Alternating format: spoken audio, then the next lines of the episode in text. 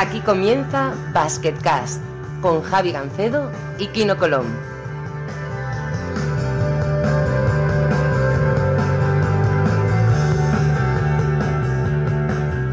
Hola a todos y bienvenidos a un nuevo episodio de Basketcast. Soy Javi Gancedo, con nosotros como siempre vigente campeón del mundo, Kino Colón, muy buenas. ¿Qué tal, Javi? ¿Cómo estamos? Oye, yo insisto porque, a ver, solo hay 12 tíos que tengan este privilegio en el mundo, o sea, es un club muy exclusivo este, ¿eh? Sí, la verdad es que es muy exclusivo y en España poquitos, ¿eh? Tenemos la suerte de que hemos ganado un par de veces, pero claro, al final hay que estar ahí y bueno, no todo el mundo puede decirlo. Totalmente. El otro día hice una, una cuenta de que más de una Euroliga y más de un Mundial solamente hay tres personas que son Sergei Velo, Dejan Bodiroga y Rudy Fernández. O sea... Eh, Sí, Rudy menos la, la NBA lo tiene todo el tío. totalmente, totalmente. Y Y bueno, ya salió en Instagram ahí con, en su despachito que tiene los premios detrás y vamos, que no se los sacaba, ¿eh? Bueno, igual que Yu y todos, bueno, toda esta generación. eh, ves los, eh, los, sala de trofeitos que tienen ahí en casa y es espectacular. ya hoy, ha, hoy ha renovado Jesse Carroll por el Madrid y dice que ha ganado 19 títulos en 8 años, o 9 años, o algo así. Eh, claro, este no juega selecciones, imagínate, con todo lo que ha ganado la selección, más todo lo que ha ganado el Madrid, pues. Sí que la juega, sí. Yo creo que juega una de. Ah, Azerbaiyán, la- la- sí. Azerbaiyán y tal, que tuvo que jugar algún partido y mi hermano se podía cruzar contra él en los pequeños países y al final, no sé si es la misma o no, pero fue Brian Danston y jugaron contra él la final, la semifinal y claro, eh, nosotros, eh, bueno, eh, el equipo de mi hermano tenían pivot que medía 1,95, que hace mucha faena o tal, pero claro, es bajito, pequeñito. Y cuando debió ver al Danston ahí enfrente, no sé qué debió pensar. Antes de presentar a nuestro invitado, vamos a explicar un poquito los planes que tenemos para Basketcast de aquí a final de temporada. Vamos a hacer tres más. El de hoy. eh, vamos a hacer la semana que viene otro más, que ya podemos adelantaros que es con Jaume Ponsarnaut, actual entrenador, lo cual tiene su gracia también. Y habrá un, un tercer invitado aún por definir. Pararemos eh, una semana antes de que vuelva la CB y hasta que termine la CB. Y en julio, en algún momento, haremos un programa especial de despedida. Despedida Estaría, estaría bien hacerlo juntos ese, ¿eh, Javi? Ya el año pasado no nos pudimos ni ver, Ya, hacerlo. sí, hostia, sí. A, ver, a ver si lo montamos y lo podemos hacer juntos. A ver, a ver, si para entonces ya hay fase 3 y podemos cambiar de provincia, me voy allá y, sí. y lo hacemos, tío. Estaría guay. Ahora en julio no me digas que no. Hombre, espero que sí, porque si no vaya... Es más apetitoso que yo vaya a Barcelona que tú a Lerida. O sea, ya, ya algo haremos, algo haremos. Bueno, bueno, si tú quieres, eso ya es cuestión tuya. ¿eh? Bueno, hoy tenemos el placer de tener ni más ni menos que a Sergio Vegas, que, que es uno de los grandes ganadores del confinamiento en el baloncesto español. Sergio, muy buenas. Hola, ¿qué tal? Muy buenas. Oye, muy bien, ¿eh? Eh, confinado sin básquet, eh, yo creo que has pegado un buen pelotazo. ¿Cómo, ¿Cómo han ido los números, no? Porque has traído invitados de categoría, ¿eh? Sí, sí, sí, la verdad que estamos súper contentos, ¿no?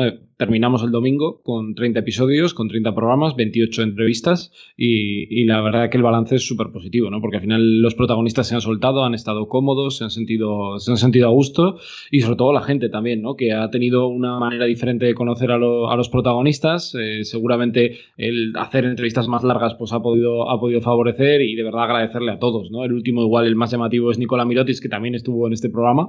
Eh, pero yo creo que todos los que han pasado, desde el Chapu que fue el primero, Piti, eh, Luis Escola, Prigioni, eh, Rencias, Tomasic, se me ocurren muchos, eh, ha, sido un, ha sido un gustazo y nos ha hecho el confinamiento mucho más fácil, la verdad, a los cuatro. De hecho, el de, el de Mirotic, eh, hay un poco una asistencia nuestra ahí sin buscarla, ¿no? Porque tú comentaste algo, de repente Mirotic se contestó. Sí, sí, sí, fue, fue impresionante porque yo había escuchado vuestro programa.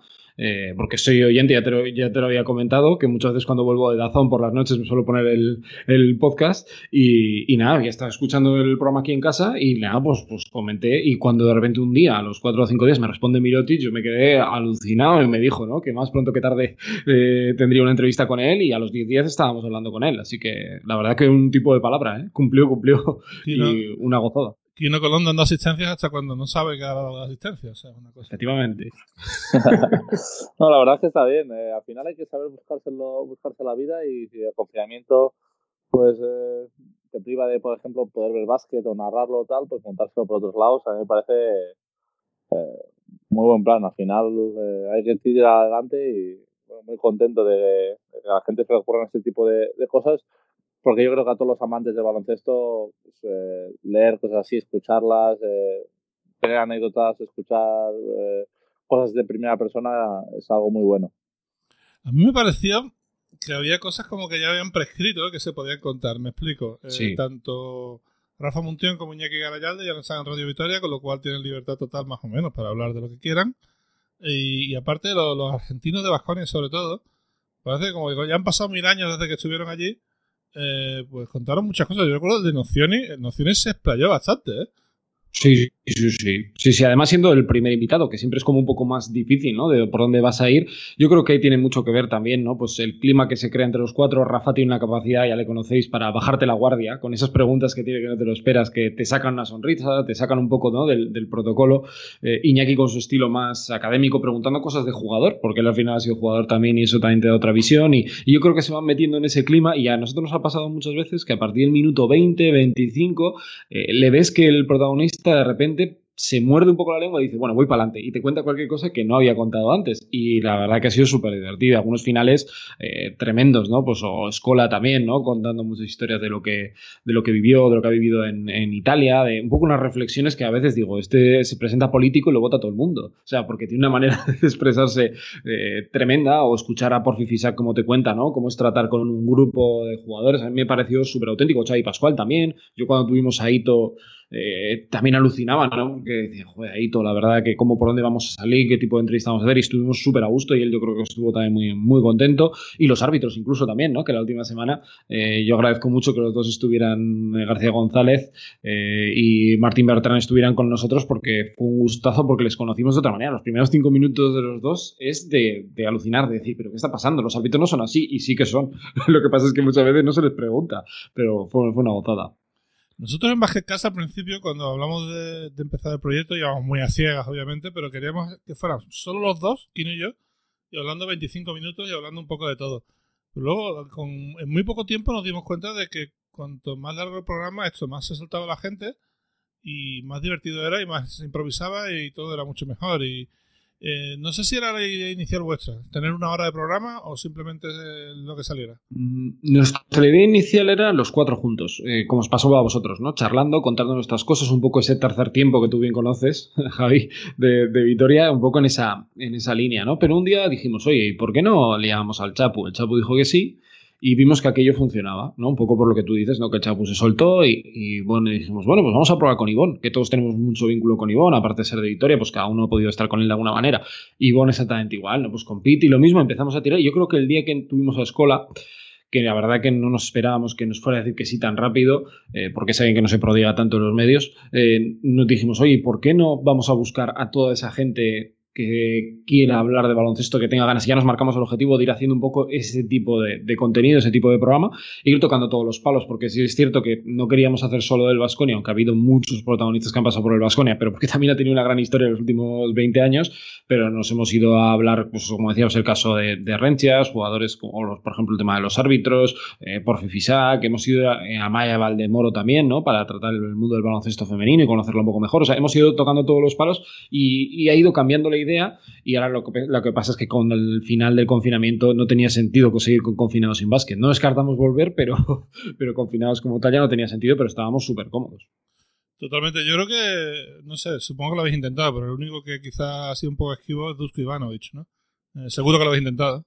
Sí, sí, lo hemos intentado. Lo hemos intentado, Rafa, sobre todo también, ¿no? Por, por ese intento de querer charlar con él, porque también es alguien que no se prodiga mucho. Y yo creo que, además, sí, él que habrá visto, porque le hemos, pasado algún, algún enlace, ¿no? De las entrevistas, prácticamente todos los que pasan por sus manos eh, cuentan anécdotas, te ríes, pero también te le ponen en valor. Y yo creo que era muy interesante poder repasar la carrera de Dusko como jugador eh, y sobre todo también como, como entrenador, porque aquí en Vitoria es una, una leyenda y yo creo que podía haber contado muchas cosas. Es cierto que la situación en la que estamos es muy complicada. Él también todavía no había ni ha renovado todavía, aunque parece que va a renovar. Y ojalá, ojalá, si él algún día quiere, eh, esto son cinco minutos. Nos conectamos al Zoom y grabamos con él la hora cuando quiera. ¿eh? Así que si nos está escuchando, que nosotros nos encantados. quiero la flexibilidad de, de las redes sociales lo que, lo que hace posible este tipo de cosas, ¿no? Podcast, entrevistas en directo. Ahora está también Rafa Martínez y San M haciendo unas charlas de café súper recomendables que yo creo que se están pasando incluso un poco porque cuentan demasiadas cosas. Aparte es, que los dos son muy graciosos. Yo a Fernando que, que, este año pues lo he vivido todo el año es muy gracioso y Rafa lo que he conocido también y aparte llegan en un momento de, de, su carrera que pueden permitirse pues hablar de estas cosas y son suficientemente conocidos como para hacer estas cosas. Por eso yo creo que con jugadores retirados, con jugadores que llevan muchos años, entrenadores que llevan muchos años en, en la élite, pues estas cosas, estas entrevistas, pues dan, dan más juego porque se atreven a más cosas. En cambio, un, chaval joven de 24, 25 años, pues quizá dice, si digo esto la cago, este se puede enfadar, entonces estos no tienen no tienen stop, digamos. Y bueno, yo he visto un poco de, de charlas de café y me reí mucho. Eh, tengo que acabar de verlo, sobre todo el Yui, tengo muchas ganas de, de verlo y, y, nada, pues al final todas estas iniciativas son, son muy buenas y ahora casi que cuando viene el jefe de prensa de, del club y dice que tienes una entrevista presencial, se te hace hasta raro. Ahora con todas las tecnologías, eh, pues nada, yo con confinado, pues coges el, lo, con los amigos y nos juntamos los cuatro o cinco en un segundo y parecía que estábamos juntos tomando, tomando un café o una cerveza. Entonces, bueno, yo creo que, que es eh, la nueva era, ¿no? El tiempo de ahora que, que va todo por tecnología. Sí, tú y yo vamos un poquito adelantados, porque sí es verdad que casi toda la gente periodistas que tienen amigos en el mundo de baloncesto son porque se han visto muchas veces. Nosotros nada de eso, ¿eh?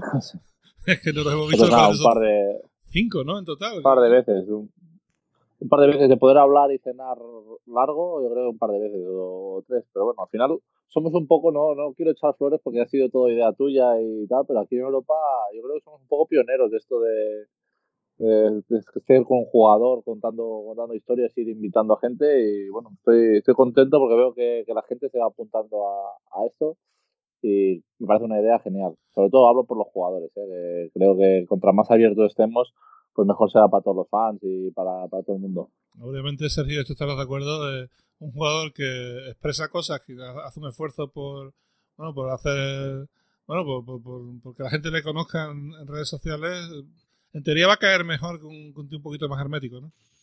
Sí, yo creo que sobre todo porque se muestran auténticos, ¿no? Eh, al final creo que eso es muy, muy importante, que, el, que la gente entienda el porqué de las cosas. Por volver un poco a confinados, Alan Hanga explicó algo que en Vitoria jamás se entendió, que es por qué se marchó al Barcelona.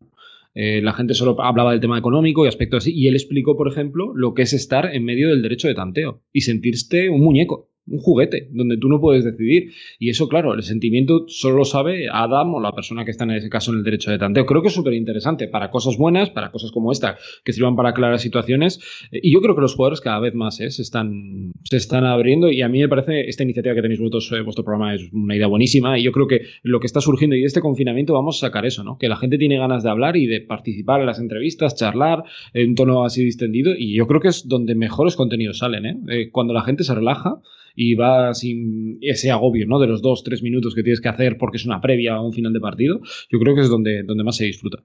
Aparte de las mejores historias del mundo del baloncesto, siempre pasan o después de los partidos o, o fuera de las canchas, ¿no? Y esto, si no es por los, pro, por los propios protagonistas, no te enteras, ¿no? O sea, es así, ¿no? Sí, sí, está claro. Yo creo que. Y alrededor de una mesa también, ¿no? Que yo creo que eso siempre suele estar bien. Ahora no podemos juntarnos todos de momento alrededor de una mesa, pues sí, porque no estamos en la misma provincia, pero, pero yo creo que sí. Yo creo que al final eso es lo, el valor añadido y lo que muchos espectadores quieren saber, ¿no? Realmente, ¿no? Pues cómo es este jugador eh, cuando gana, cuando pierde. The Last Dance, yo creo que también nos está demostrando un poco con sus cosas buenas o malas cómo era Jordan y la gente igual no lo tenía del todo catalogado. Yo creo que ese, esa vía se está abriendo y me parece una idea buenísima para, para también un poco ponernos a los deportistas como humanos, que es lo que son, no son superhéroes. Sí, todos lo son, al final. Eh, y todos aceptan, casi todos aceptan bien las bromas. Os puedo contar una maldad que he hecho últimamente, que es que, bueno, ya sabéis que la temporada de Euroliga se ha cancelado, y le mandó un mensaje a Spanuli diciendo, oye, eh, como esa tempa, la temporada se ha cancelado, ahora vuelve a ser el segundo máximo anotador de la liga, porque Navarro te ha vuelto a pasar, porque los puntos, como se han cancelado, pues no cuentan, ¿no? Y también te has llegado por debajo de 4.000, con lo cual tendremos que hacerte primero la entrevista de 4.000, otra vez, y después la entrevista de máximo anotador otra vez, y el tío, oh, qué pesado, bueno, sí, si no hay forma, bueno, yo lo entiendo y tal, que, que nada, que es mentira, tal, y el tío, joder, qué cabrón, ¿eh? No, tú también te has ido a meter con uno peleagudo, ¿eh? No, intimida, ¿eh? No, bueno, yo qué sé, una vez que lo conoces, eh, Billy es un auténtico genio. Además, el tío solo sabe hablar de baloncesto. Él y Nico Cisis este son... Yo, este yo recomiendo que lo veáis en, en, un partido, que os fijéis en él. Es uno de los, yo creo, de las personas más maniáticas que hay en el mundo del baloncesto. O sea, después, en cada tiro libre se pone en la misma zona del campo, el salto inicial siempre se pone en el mismo sitio, eh, las entradas las hace siempre igual hablé con, con Kaimakoglu de, esto también, que ha sido compañero suyo de, vestuario. No voy a contar muchas, pero o sea, también me contaba que en el vestuario tenía que ir siempre al mismo sitio. Eh, cuando hablaba el entrenador, miraba siempre fijamente a, una parte del vestuario y de ahí no se movía. Entonces, que es, es bastante curioso eh, las rutinas que tiene él para, para todo. Y dicen que, por ejemplo, antes de ir al entrenamiento siempre se toma un café en la misma silla del mismo restaurante todos los días, a la misma hora. Doy fe, porque además hice el, documental con él y bueno, tuvimos que cortar el sitio porque es un sitio bastante privado, cerca de su casa y tal. Pero, pero sí, sí, siempre en el mismo sitio, el, mismo desayuno, el mismo café y todo igual, la misma silla, sí. Mirando el mar, de verdad la verdad que es llamativo. Pues un jugador, la verdad que cuando tú lo ves en cancha, tú Kino que lo tienes ahí, no hayas podido jugar contra él, pero transmite una sensación de un poco como de estar un poco por encima, no en el sentido de, ego, pero sí en el sentido de, ser como el, lo que has dicho, el macho alfa, ¿no? Javi, que lo has dicho antes, de ser el rey, de controlar a los compañeros, casi con una mirada, decir tú aquí, tú allá, y yo aquí en mi sitio, y hombre, yo creo que es la clave, ¿no? De por qué ha estado Olympiacos tantos años tan arriba. A ver, yo creo que se ha juntado el hecho de que él es un muy buen número uno, o sea, es un gran líder, con probablemente también el mejor número 2 que había, que es Printezis, que es un tío que, que cuando tiene que dar el callo como primer protagonista al equipo no le va tan bien, pero cuando está de segundo espada eh, es imparable el equipo. Este tipo de... le pasaba también a Scottie Pippen, por ejemplo. Eh, este tipo de jugadores son tan valiosos como la superestrella, ¿no? Y, y en, un momento dado, eh, Olympiacos tenían el mejor número uno y el mejor número dos de todo el baloncesto europeo. Y entonces, claro, así eh, llegaron los dos Y luego lo han sabido rodear también muy bien. Han sabido adaptar a jugadores para, para su juego. Si os fijáis, más o menos siempre tienen un 5 muy atlético que, que, puede rebotear, taponar, ir al, al un 3 eh, también tiradores para, para él, un base defensivo que, que le permita pues a Spanulis descansar un poco más ahí. Entonces, han hecho el equipo, tiene una idea muy clara y la han seguido con los años y al final, bueno, cuando cogieron un buen grupo con Heinz y tal, pues eh, claro, eh, cogieron un año muy bueno, dos, y, consiguieron ganar. Entonces, eh, bueno, es un poco lo que hemos hablado alguna vez, de mantener el bloque y ir mejorándolo cada año. Totalmente. Bueno, eh, cambiando de tema, Sergio también es youtuber. de hecho, tenemos bastante interés por el tema porque, porque, bueno, es uno de los primeros youtubers de prácticamente que habla, yo creo que más de baloncesto europeo que de NBA, ¿no? Corrígeme si me equivoco. Sí, sí, sí, más de Euroliga ACB, aunque bueno, de NBA cada vez también hablamos más y en verano me parece que nos va a tocar también con eso de que nos vamos a tener mucha NBA en verano, pero sí, sí, sobre todo baloncesto europeo. Bueno, ¿y qué tal, qué tal la experiencia? ¿De dónde sale? No sé, eh, porque por ejemplo, el único youtuber que hemos tenido que acababa de abrir el canal, llevaba una semana abierto cuando, cuando vino Basketcast fue Andrés Monge, que luego su canal se ha desarrollado bastante, pero tú ya tienes un producto, digamos, establecido. ¿eh? Sí, sí, bueno, la historia comenzó en, con cumplir los 30, que me entró ahí un modo revelación, eh, pero no crisis, ¿eh? Y dije, bueno, quiero hacer un espacio para mí, ¿no? También un sitio donde contar mis cosas y decidí lanzarme a hacer un vídeo. El primer vídeo que grabé lo grabé, me acuerdo, esperando a un compañero para ir a trabajar en el coche. Y dije, bueno, pues a ver qué tal va, ¿no? Y fui viendo que poco a poco pues funcionaba, cuando digo funciones 150 200 visitas. Y me propuso un poco el objetivo de ir haciendo vídeo diario, ¿no? Eh, que era un compromiso muy grande pero bueno, quería también hablar de lo que a mí me gusta, que es mucho, mucho baloncesto desde diferentes puntos de vista, siempre de un tono analítico, un tono divertido también, ¿no? Y, hablar de, todo un poco, pero que esté relacionado siempre con, sobre todo, baloncesto europeo. Y, empecé, y estuve durante el primer año, que son muy duros los inicios, donde no te ve mucha gente, donde cada suscriptor es una locura, ¿no? Eh, empiezas a conseguirlo hasta que, hasta que llegó el verano pasado, después de la Final Four hice los 3.000 suscriptores, y el día, yo siempre lo digo, el día que Mirotic eh, sale el rumor ya definitivo que va a fichar por el Barça, se me ocurre grabar el vídeo aquí en mi casa un domingo por la mañana, por la tarde, perdón, y aquello explota. O sea, que de repente es el primer vídeo que empieza a hacer, no sé si son 15.000 visualizaciones en un día, que era una absoluta locura. Y entonces dije, bueno, hay que aprovechar este tirón y tratar de hacer todos los vídeos porque era lo que quería hacer. Y, fue, bueno, uno tras otro, funcionó súper bien. Dejé vídeos grabados y me fui de vacaciones, nadie se dio cuenta. Eh, y luego llegó el Mundial el Mundial también, ahí Kino, tuvisteis mucho que ver. Echasteis una mano, me salió la final soñado en España-Argentina. Eh, fue tremendo, estuve haciendo vídeo todos los días y fue, fue impresionante, ¿no? El cariño que te da la gente. YouTube es una plataforma espectacular, muy difícil, pero que creo que si te lanzas ese proyecto y crees en él, merece muchísimo la pena.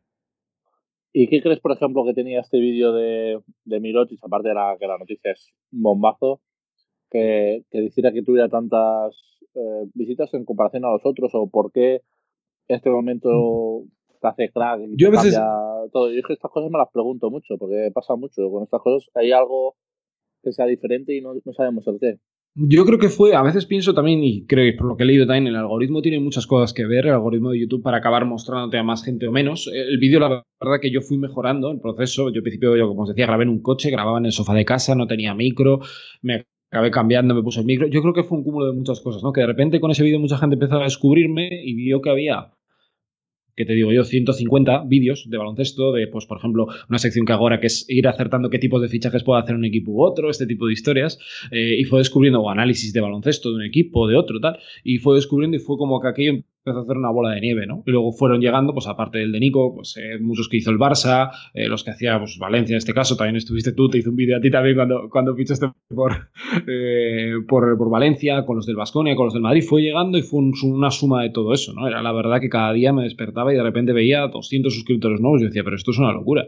Gente además de fuera que te va descubriendo, yo no sé, yo creo que es una mezcla de, de una mejora personal tuya, en la que yo evidentemente veo mis vídeos de hace un año y digo, "Uf, he mejorado mucho, eh, lo que tú mejoras técnicamente, eh, el posicionamiento que tú haces, porque el tema de las palabras clave es súper importante en Internet y en YouTube especialmente, eh, y a partir de ahí yo creo que es el constante, ¿no? Y luego que la gente es, mm, se quede con el contenido que haces porque le gusta lo- el, estilo que tú tienes, ¿no? El transmitir un poco esa ilusión que tienes por el baloncesto. El- yo intento siempre pues, hablar de todos los equipos, Madrid, Barcelona, Valencia, Basconia, si hay que hablar de un equipo, cualquier equipo ACB, si hay que hablar de Eurocup, Euroliga, hablo de absolutamente de todo.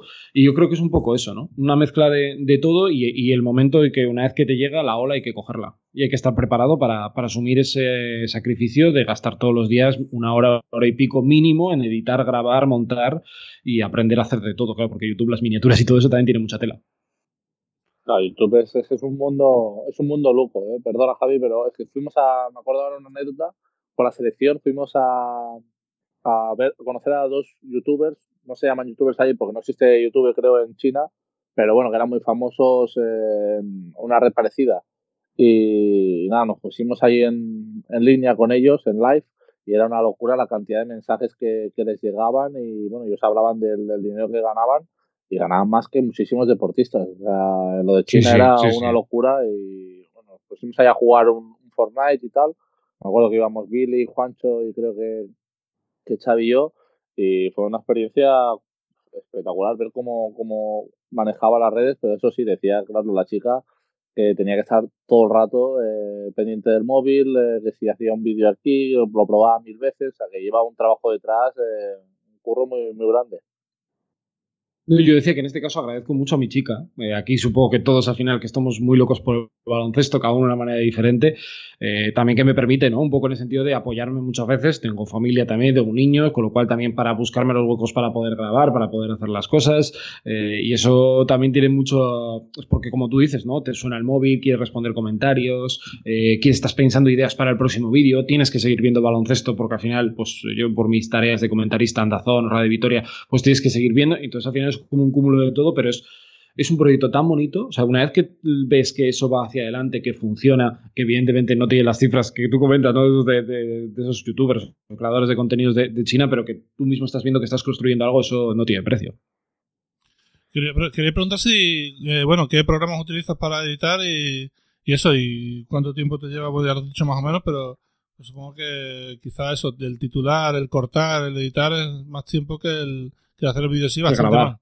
Sí, sí, sí, sí, bastante más, bastante más. Yo por las noches y por la mañana, ahora por ejemplo en etapa de confinamiento me voy preparando vídeos, no guiones, porque la verdad que no tengo guiones, pero sí ideas, ¿no? En base a lo que quiero, en lo que quiero hacer, también ver qué hacen vosotros youtubers también, que igual no son ni de deporte, pero que me pueden dar alguna idea. Luego lo que es grabar el vídeo, pues más o menos en 15, 20 minutos, más o menos a la primera suele salir. Editar solo editar depende, si es muy sencillo, sobre todo al principio hacía con iMovie, con el Mac, pero pasé a hacer con el Premiere, que es mucho más... es- una vez que subes el nivel hay que intentar también crecer en esto, eh, y Photoshop para el tema de las miniaturas, ¿no? Con un amigo al que me echó una mano también, ¿no? Para la imagen corporativa del canal, porque vi, sobre todo ya cuando llegamos en septiembre con el Mundial, eh, dije, bueno, hay que dar un cambio de imagen, hay que intentar un poco hacer esto más serio, ¿no? Que no quede tanto de casa, porque al final yo soy periodista y quería transmitir esa, esa sensación, ¿no? De profesionalidad y, y me echaron una mano y las miniaturas pues he ido aprendiendo yo y eso es lo bonito también, ¿no? Muy autodidacta y viendo muchos vídeos de gente para ver cómo se puede mejorar tal cosa, eh, el de los directos que me gustaría hacer más, vas viendo cada día quieres mejorar cosas y dices, pues esta cámara no me vale, el micro eh, lo he ido cambiando. No sé, es, un, es una, una constante aprendizaje. Y el tiempo, yo diría, es que para, lo que es grabar es poco, pero yo diría que es un 24-7, o sea, porque al final estás todo el día con alguna idea, un amigo te llama y te da una idea para algo, no sé, es, es como un trabajo constante, la verdad. Aquí viendo el vídeo de Kino, tiene 4.110 visualizaciones, que esto no está nada mal. El récord son 42.000 eh, con la final del Mundial. Y el cuarto vídeo más, más visto es de William Gómez volver al Real Madrid, que por ejemplo este no ha salido. Un preguntas y respuestas. Sí, sí, un preguntas y respuestas. Eh, ese fue, la verdad que yo me sorprendí, porque yo suelo, por, suelo hacer de vez cuando, una vez al mes, la comunidad de YouTube me suelen dejar preguntas, que ese feedback es tremendo de la gente, y una de las preguntas fue esa. Y lo hice, y yo me acuerdo que estaba en casa, y a veces no te preguntas por qué, como decía aquí, o sea, no entiendes por qué ese vídeo funciona, y luego haces un vídeo que te lo has currado un montón, y no funciona tan bien. ¿No? A veces yo siempre digo internet, o sea, o que he hecho mal, intentas mejorar algo, pero hay veces que no sabes por qué una cosa funciona mejor que, mejor que otra. Yo tampoco, la verdad, es una cosa que yo no, no puedo llegar a entender lo de YouTube. Además, también el tema de los comentarios, eh, eh, si la gente va a saco en Twitter, lo de YouTube ya es eh, tres veces más, es una cosa... La gente va con el cuchillo... Tú con Twitter ya tienes suficiente, Javi. Ya tienes bastante fregados con Twitter. Tampoco sabes por qué, pero hay alguno que incendias a las redes y le estás ahí 20 minutos contestando a todos, que, bueno, es un espectáculo leerlo luego. Yo, qué sé, yo aburro, tío, yo qué sé. No, pero, pero, pero lo de YouTube sí es verdad, ¿eh? Cuando a alguien no le gusta algo es que van a saco. O sea, yo puedo decir, eh, hay por ahí un vídeo bastante visto, narrado por mí, que es el último minuto ese de Basconia, lo siento, Sergio, contra, contra Real Madrid, que bueno, se ven los comentarios y me, me ponen, pero a caldo, pero el 98% de la gente está ahí. Bueno, y era una yo creo que hay que asumirlo. Era una narración que se hizo posteriori porque la, la, original era aún peor. Y, hombre, tampoco era para ponerse así, vamos, yo qué sé, la gente, tío, de verdad, o sea, una, una caña. Y todo porque decíamos que parecía que ya el Vasconia había ganado, pero era claro, era. Es que, que parecía, ¿eh? Parecía. Nosotros lo que no queríamos que se notara claramente que estábamos haciendo en diferido. Claro, claro. Normal, normal.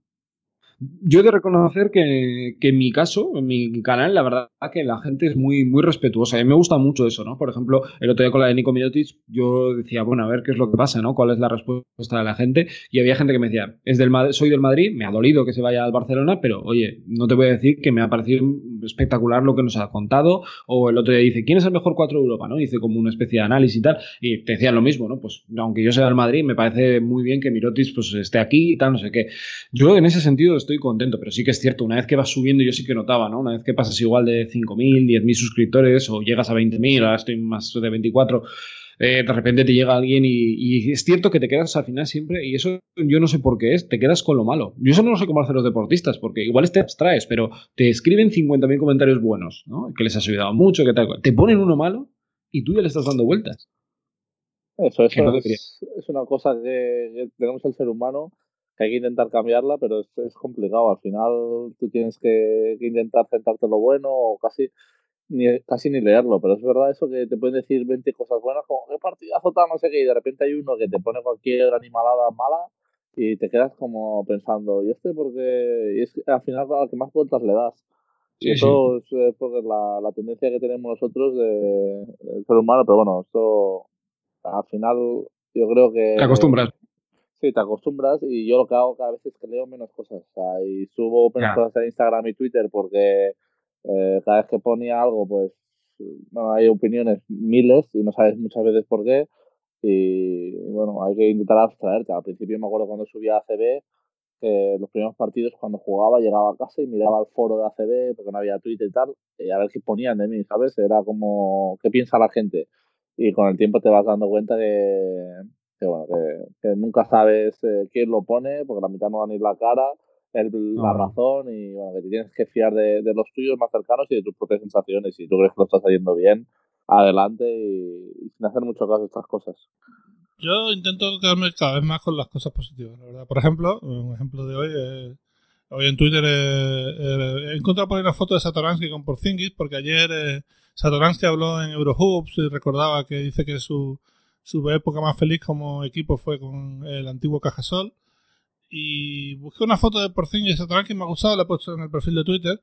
y he explicado que, que los hecho de menos a los dos y que, bueno, han contestado un montón de ex empleados del club eh, echando de menos a los tiempos de la, del Cajasol de Aito, incluso los dos, eh, Satoransky y Porzingis, dando me gusta al tweet, así que, joder, eso es...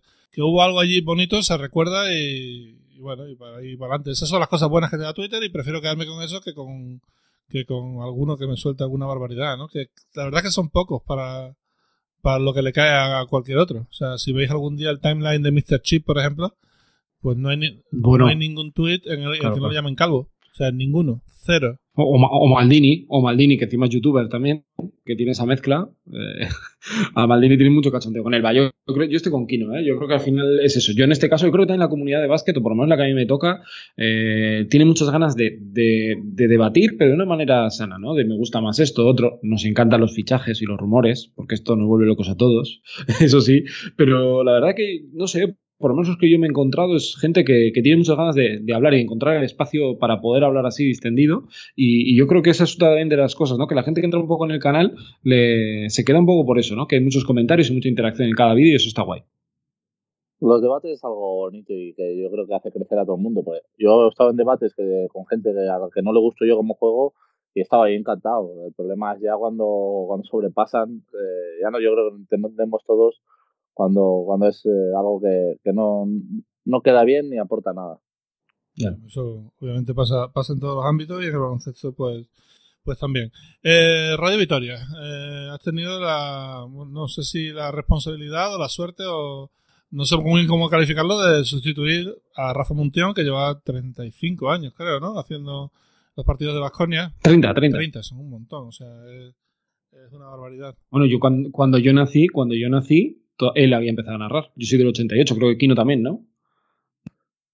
Sí, sí, yo también. Del 88. Buena, buen año, Sí, buen año, buena, gente. buena cosecha ese año. Bueno, y eso que para ti es una responsabilidad, es un privilegio. Además, tienes la suerte de estar en permanente contacto con él, que eso también, también mola, ¿no? Sí, sí, sí, la verdad que, que muy a gusto, ¿no? A ver, yo estuve seis temporadas con ellos, eh, hice creo que 400 o más partidos con los dos y fue una, una gozada, ¿no? Tener la oportunidad de, de, aprender de ellos que habían sido, bueno, todo para mí, claro. Yo desde muy pequeño, todos los recuerdos que tengo de radio en Vitoria son ellos dos. Y cuando me llamaron en su momento para entrar y hacer el primer partido con ellos y ahora ser pues, amigo suyo y tal, a mí es una, una gozada. Yo me tuve que comer el marrón del día que se despidieron, que fue el día de Zaragoza, que les eliminaron en cuartos de final, que fue un papelón. Lo pasé muy mal, lo pasé yo peor que ellos. Y luego es cierto que este año, pues bueno, ha sido una etapa, una etapa distinta, ¿no? Estoy con Nacho Mendaza también, muy buen amigo, eh, y que los dos pasamos mucho rato. También está como narrador, ¿no? Ricardo Guerra, pero estamos sobre todo nosotros dos, que somos de la vieja escuela, ¿no? De los que más tiempo llevamos. Eh, y distinto, al final ellos dos consiguen, han conseguido durante muchos años un sello, ¿no? De hacerte sentir como en casa y nosotros tratando de dar, pues, nuestro toque, ¿no? Siempre, pues, con estas cosas de, para reírse, pasárselo bien, pero bueno, siempre con, contando cosas de baloncesto, eh, tratando de ser lo más serios posibles en los análisis, los scouting de los equipos, porque al final la gente está muy acostumbrada en Victoria, la verdad, a un cierto eh, nivel, entre comillas, en el sentido de que escuchan mucho la radio, les gusta estar muy informados y, hay que estar un poco en esa, en esa línea, pero sí, la verdad que ha sido, yo siempre lo recuerdo, y los partidos que me ha tocado hacer este año con Rafa Endazón ha sido una, una gozada porque vivir con ellos esa etapa eh, es tremenda. Yo no sé, eh, a mí este, es que es muy difícil. Dentro eh, es obvio que es así, pero desde fuera la sensación que da, y Kino lo ha tenido que ver como jugador, y yo lo he visto como periodista, es que el nivel de conocimiento de baloncesto del aficionado de Vasconia es muy superior al de mucha gente, ¿no? O sea, igual es la, la afición que, que más conoce el baloncesto, que más se preocupa por saber quién es el rival o quién le toca esta vez o a quién han fichado. Están bastante metidos en el tema, ¿no?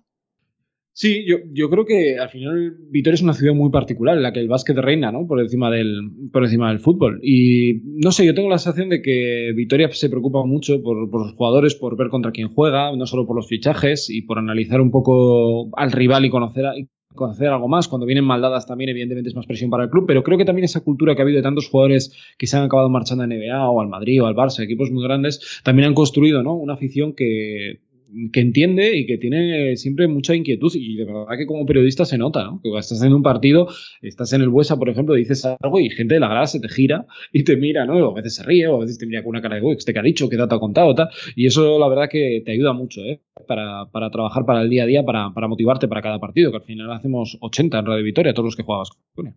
Eh, Kino, da la sensación esa de que sin menospreciar a nadie, ¿eh? porque Valencia también es una afición impresionante y para mí eh, de 10. O sea, no puedo, no puedo decir nada malo de la afición de Valencia porque son, son realmente cojonudos. Pero pues sí, es verdad que en Vascones sí que hay bastante nivel de baloncesto. Parece que la gente se entera de lo que está viendo y sabe cuándo tiene que apretar, sabe cuándo tiene que meterte presión, etcétera, ¿no? Sí, yo creo justo te iba a hablar de, esto, de saber cuándo tienen que apretar, de saber cuando, cuando tienen que animar al equipo, eh, cuando tienen que presionar al rival, a los árbitros. Eh, yo creo que hay campos en los que eso saben hacerlo mejor y otros que, eh, que van totalmente pues mal. Cuando tienen que apretar a los árbitros, pitan al entrenador, cuando tal, pitan a un jugador que se ha hecho un agua en vez de, animarlo, le pitan y tal. Entonces, bueno, Vasconia es de los seguro de los que de los que más entiende y por eso también yo creo que es bonito jugar incluso como, como visitante. Yo creo que es uno de los de los campos eh, bonitos y, bueno, eh, por eso está yo creo también año tras año arriba. Yo creo que, detrás de cada equipo suele haber siempre una gran afición, igual que, la tenemos aquí en, Valencia. Totalmente de acuerdo. Y bueno, eso, eh, lo de Dazón, eh, se ha juntado un grupo ahí interesante de, tanto de narradores como de gente que está ahí detrás de las cámaras, por ejemplo Dani Puchol, está también por ahí Hurtado, en fin, los narradores todos, Frank Guillén, empezó como corresponsal de Euroliga, como Nacho Mendaza todavía, que le mando un saludo, que seguro que nos va a escuchar. Eh, se ha juntado un grupo interesante, ¿no? Eh, también con Blas y, eh, bueno, está bastante bien, ¿no? Gerard Solé también, por ejemplo, ¿sí, no? Gerard, sí, sí.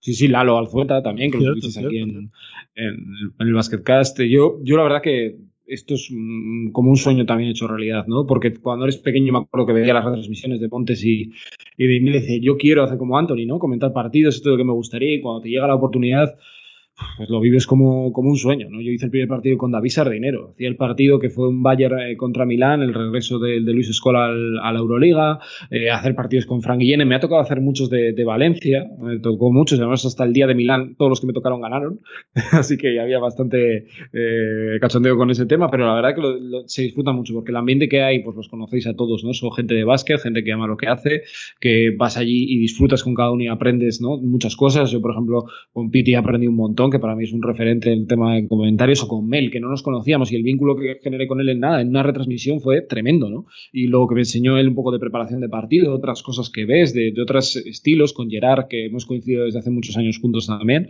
Eh, bueno, no me quiero olvidar de nadie, eh, pero la verdad que ha sido un grupo extraordinario, extraordinario. Yo solo tengo palabras buenas a lo que se está generando ahí, y yo creo que la respuesta de la gente va un poco en esa línea, ¿no? También de que han disfrutado mucho del producto que se está haciendo, sea el partido que sea, sea un grandísimo partido, un partido que no vaya tan bien, la gente disfruta con las retransmisiones. Al final no hacen falta especialistas, es así. Y, y ha ido directamente a eso, ¿no? A buscar eh, eh, no tanto exjugadores o entrenadores un poquito que estén sin, sin curros, sino, sino han ido por a los especialistas y creo que se nota en el producto, ¿no? Y, y el hecho de dar todos los partidos, eh, eso es un gustazo. poder ver a cada equipo de Euroliga y cada equipo de Eurocup, pues, y también de Champions, ¿no? Champions solamente los españoles, ¿no? Los españoles este año, sí. Eh, pues, mucho baloncesto eso, ¿eh? Eso... El problema es que se te acumula, ¿eh? Se te acumulan los partidos, ¿eh? Para ver, la verdad que eh, a mí me ha parecido un puntazo. Yo creo que es una idea muy buena, eh, el dar todos los partidos, especialmente Euroliga y Eurocup es los que me ha tocado hacer a mí, he visto y los ves todos y además el verlos en castellano parece una tontería, pero a mí me parece muy importante porque hay veces que igual desconectas del partido, pues el que tenga niños o el que está haciendo otra tarea en casa, pero lo estás escuchando y eso te genera también un poco, ¿no? El estar atento al, al partido y a mí eso me parece buenísimo, si no verlo más condensado, pero a mí que me gusta ver más partidos completos, creo que eso es un punto muy a favor.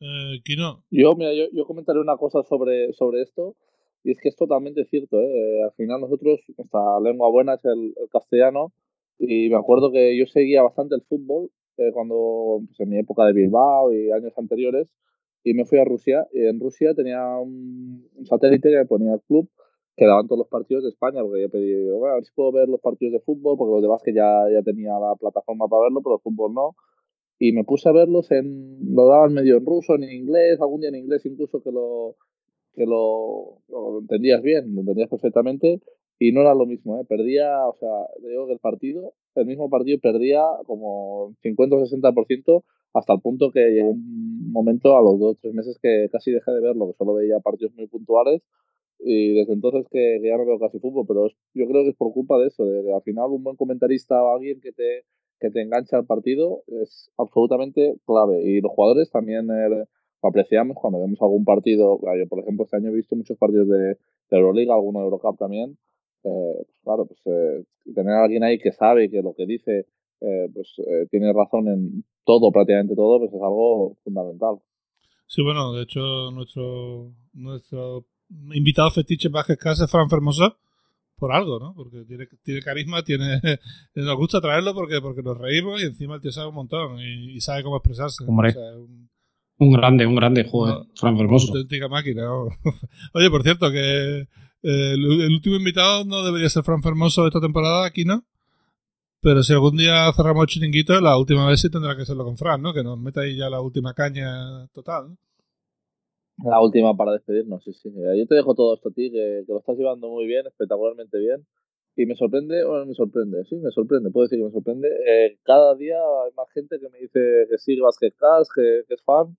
Y digo, son mérito de, de Javi, que al final es el que lo monta todo. Así que desde aquí te felicito. Gracias, gracias, pero el mérito de los dos, no jodas, porque al final lo que funciona es que tengamos buen rollo, si no, si estuviéramos todo el día soltándonos hostias, pues... No, yo, yo admitido que, por ejemplo, el, la, el Cast de hoy me está gustando mucho y es algo que, por ejemplo, que no conocía o que no, no estaba muy puesto en este mundo y me ha parecido muy interesante. Suscribirse al canal de Sergio Vega, por favor. ¿eh?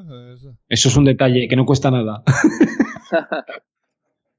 y me ayudáis, me ayudáis mucho, me ayudáis mucho. Así que, no, la verdad que, a ver, yo creo que, yo creo que el Basketcast es un programa, de verdad, lo digo en serio, ¿eh? y no es porque esté aquí de, de referencia. Para mí, ¿eh? O sea, cuando vas a escuchar un programa de radio, eh, un programa de podcast, que a mí la verdad que me entretiene mucho. Y yo lo valoro porque, por ejemplo, cuando vas en el coche, yo lo digo, ¿eh? Hay programas que, que te, te, relajan. A mí este me entretiene, me hace estar atento a la carretera y estar más, más no sé, no, no es el programa típico que te pones para, para quedarte dormido. Y eso a mí me, me gusta porque te entretiene, porque me cuentas una historia o un tal. Eh, y yo creo que eso es muy, muy importante. Así que de verdad, enhorabuena a los dos. Eh. La única, la única que está disgustada, la que está disgustada es mi madre, que dice que, se le acaban los capítulos y, que tenemos que hacer más cada semana. Digo que ya, que no tengo más tiempo, pero dice que cada día que salgo a caminar, al final tengo que repetir alguno porque digo, tranquila, tranquila. O sea, ya, ya unos casi 60, ¿no? Si se pone uno cada día hay dos meses de rotación ahí, o sea, eh, en fin, yo qué sé. Eh, ¿Os parece si hacemos unas cuantas preguntas? Que tenemos unas cuantas y, así lo dejamos en todo lo alto. Y así también hablamos del tema de Euroliga, que lo he dejado para el final, porque he visto que las preguntas van un poco por ahí, ¿no? Eh, no quería hablar del tema, pero si queréis lo hablamos ahora, ¿vale? Como siempre, Gigantes del Básquet nos trae el turno de preguntas y la primera es para mí y es un poco complicada. Agustín me dice, los sindicatos de jugadores de Euroliga y NBA tienen mucho pozo dentro de sus ligas y, las decisiones. ¿Crees que tiene la misma fuerza la ABP? Eh, ¿Crees que las caras visibles de estos sindicatos deberían ser jugadores en activo o retirados? Eh, a ver, yo creo que la cara visible debería ser un jugador retirado de ambos, porque son gente que tiene un poquito de más tiempo. Un tío no puede estar llevando una asociación de jugadores a la vez que está jugando. creo que es demasiado, no, no sé si estaréis de acuerdo, pero y luego lo de que tiene mucho pozo, a ver, el, sindicato de Euroliga está recientemente creado y yo creo que han dado los pasos muy correctos para, para asegurarse que representan muy bien a los jugadores. Eh, la ABP lleva bastante más tiempo y tiene otras sinergias distintas con la ACB y tampoco conozco muy bien. Entonces, eh, no sé muy bien qué deciros. Eh, ¿Qué pensáis vosotros? yo creo que lo de exjugador creo que está bastante claro. Y lo otro, creo que. Mm, creo que cada uno está en su posición, ¿no? Defender los jugadores, que es de lo que se trata. Sí, yo creo que esa figura tiene que ser un poco un líder, ¿no? El, es cierto que un exjugador apoyado siempre los que están jugando también para que esa realidad, ¿no? Para que no despegue, sino que esté con todos ellos. Eh, pero yo creo que es, que es, importante sobre todo y hay que valorar la figura de los sindicatos de, jugadores porque al final eh, son parte fundamental. En la NBA ya hemos visto que si paran la liga, la paran. O sea, y, creo que ese peso es tremendo, ¿no? No sé si algún día en Europa se llegará a algo así, eh, pero creo que es un, buen paso y lo que se está haciendo en la Euroliga, para mí con la Asociación de Jugadores me parece, me parece interesante y yo creo que va a ayudarles mucho, ¿no? En una Euroliga tan cambiante con tantos partidos, pues bueno, tener siempre un espacio para defender tus derechos, yo creo que eso es fundamental.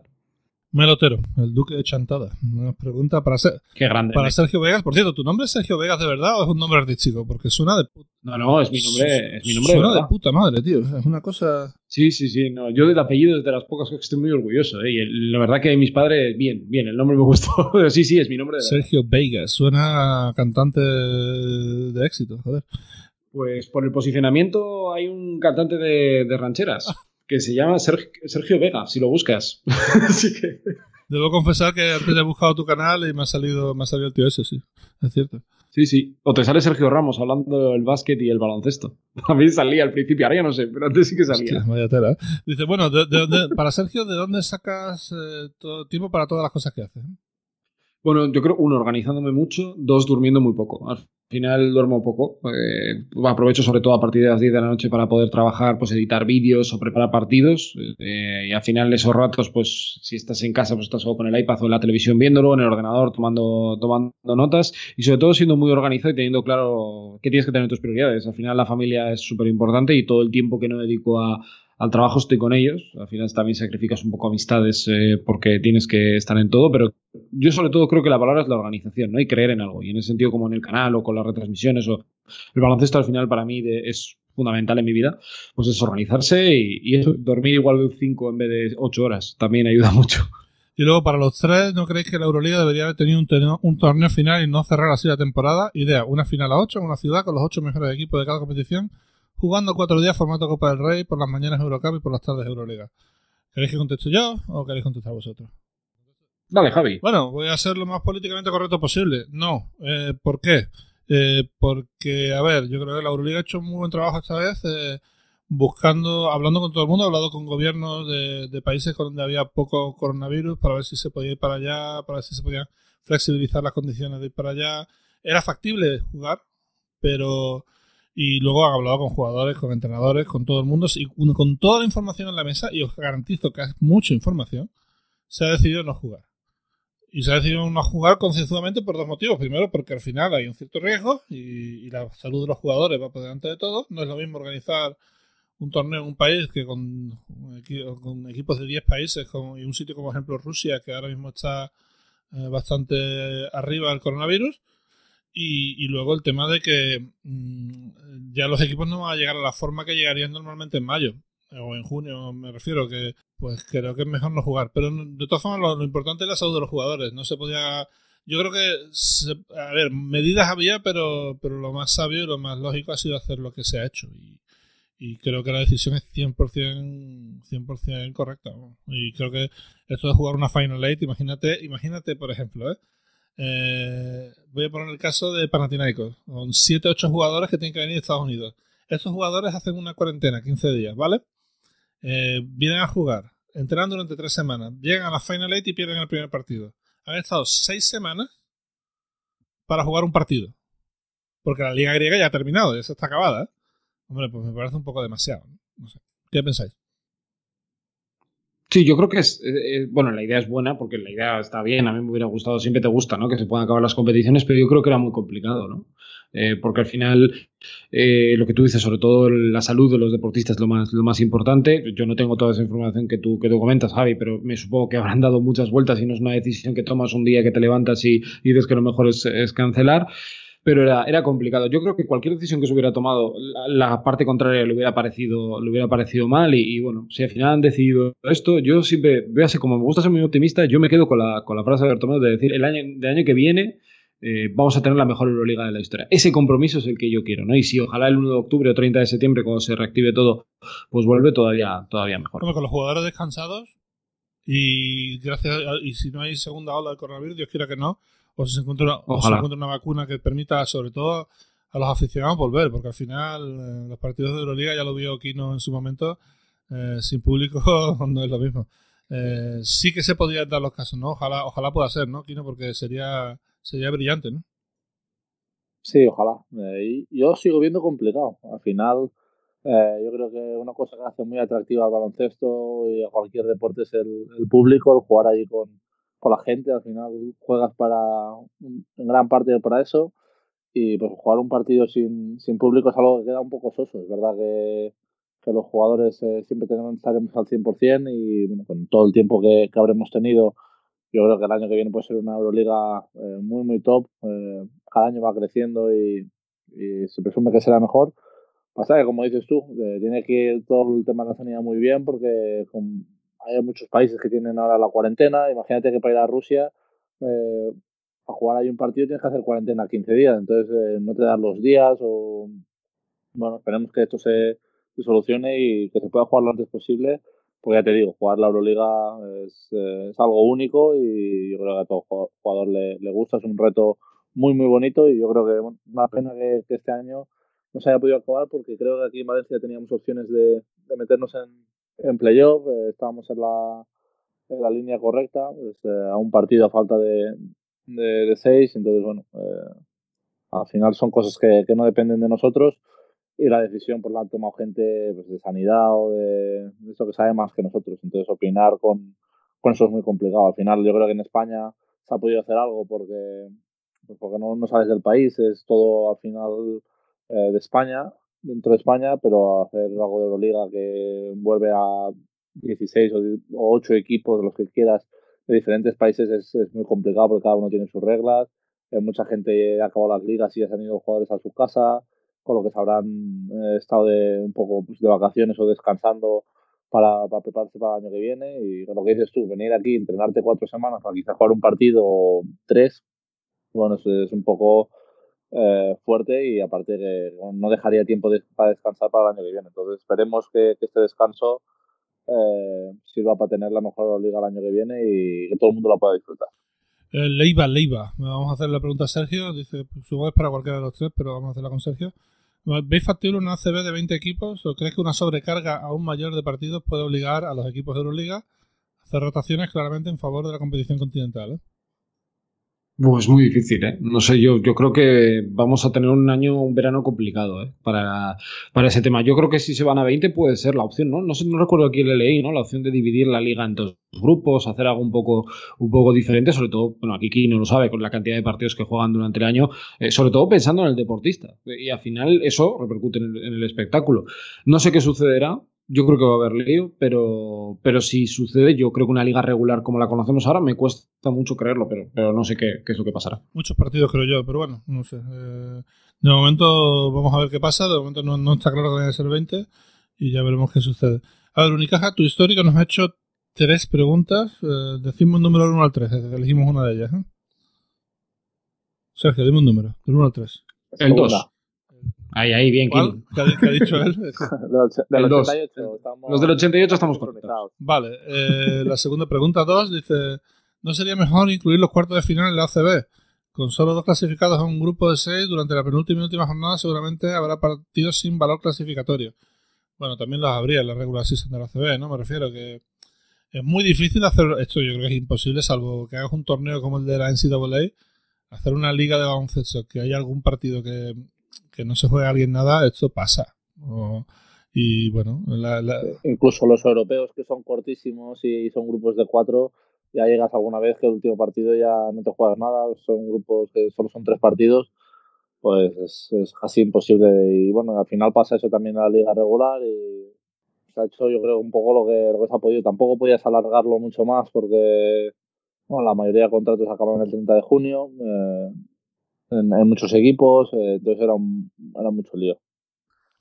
Eh, bueno, siguiente pregunta. Eh, estoy bastante de acuerdo con lo que ha dicho Kino. La verdad es que sobran sí, sí. partidos. Es que a veces sobran partidos y no es, es, inevitable, es lo que tú dices. Yo he visto grupos de Eurocup que estás 4-0, 3-1, 1-3, 0-4. Y ya está, y se acabó. Y ya no hay nada más que jugarse que el primer puesto del partido que queda. Y las dos últimas jornadas. Aparte, aparte claro, es que se clasifican dos de los seis. Yo creo que es muy difícil que la última jornada, la penúltima incluso, eh, el sexto o el quinto esté jugando para algo, porque eh, estarán jugando el, el, segundo contra el tercero, quizá el cuarto, pero el quinto y el sexto estarán prácticamente de vacaciones o tres días antes. Así es, Sanz para Sergio Vegas, aprovechando el guiño de Nicola, que por cierto es muy amigo de Pau Gasol, ¿te atreverías a un confinados entrevistando superestrellas de la NBA como Kevin Durant y LeBron James y a leyendas del básquet como Jordan y Magic? ¿Qué les preguntarías?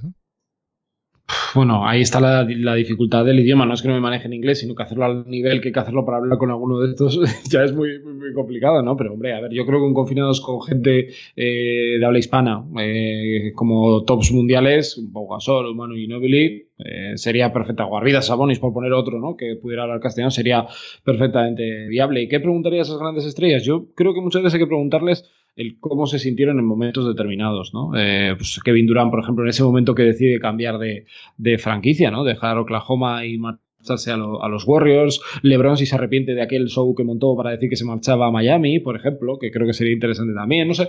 Y con Jordan no sé si podría hablar mucho, la verdad, porque Jordan sería aquello una cosa de, de quedarte quieto y no y simplemente mirarlo así. Yo no soy muy de ídolos, eh, así un super fan, pero creo que con Jordan me costaría de primeras o tendría que ir muy mentalizado ¿eh? de, de para hacer la entrevista. ¿Y no llegaste a hablar con Kobe Bryant cuando tuviste la oportunidad allí en el Mundial o, qué va?